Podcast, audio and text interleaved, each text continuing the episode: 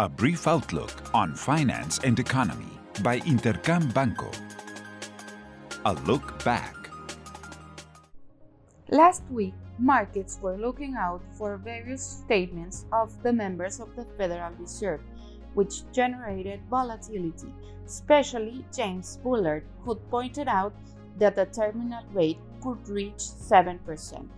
US economic data gave mixed flags as industrial production declined and retail sales rose more than expected. In the Eurozone, inflation was confirmed at 10.6% during October, another record that guarantees further increases in interest rates in Europe despite the higher recession risks.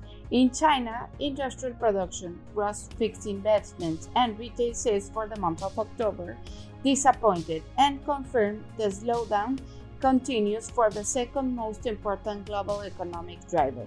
Finally, in Mexico, the leading economic activity indicator revealed a 5% annual expansion of the GDP during October, although month to month the growth was marginal, indicating a loss of momentum in the Mexican economy at the beginning of the first quarter of this year. What's ahead?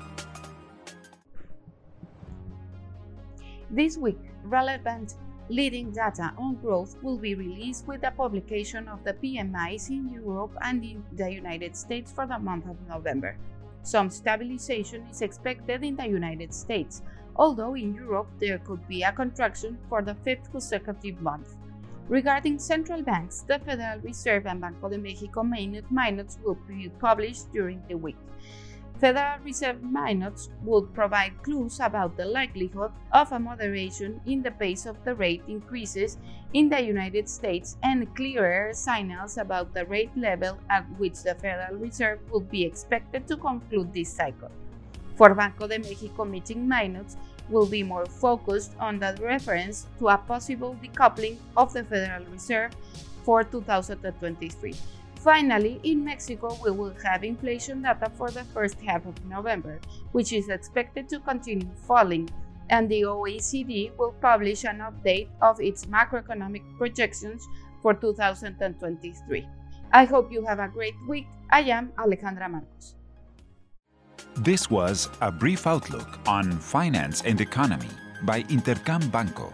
Follow us on social media and listen to our podcast at intercam.com.mx.